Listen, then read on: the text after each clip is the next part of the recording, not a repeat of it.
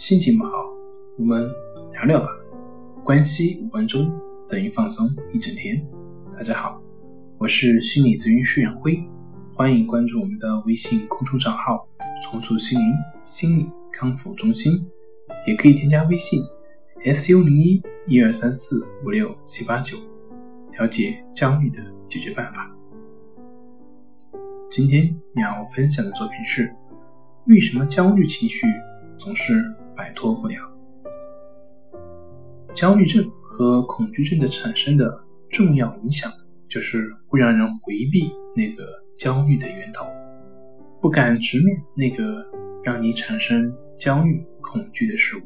如此让你不断的陷入惊恐之中，在没有面对的时候会感到惊恐。以及预期性的焦虑，面对的时候会惊慌失措。然而，回避且不断的回避会让你暂时的减轻自身的焦虑感，但是这个感觉只是暂时，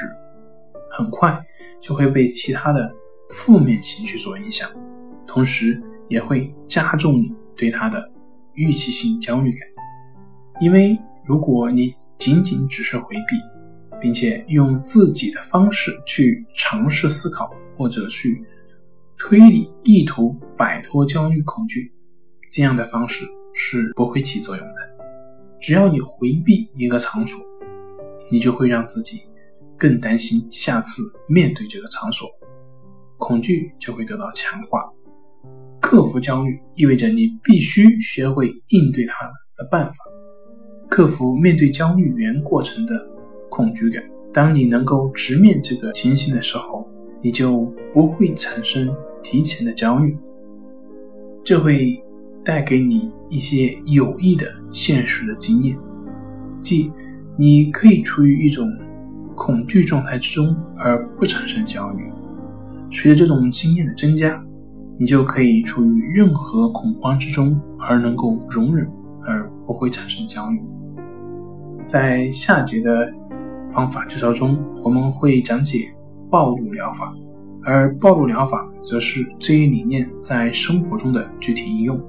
通过暴露疗法和系统脱敏疗法，可以让患者增加现实性的经验，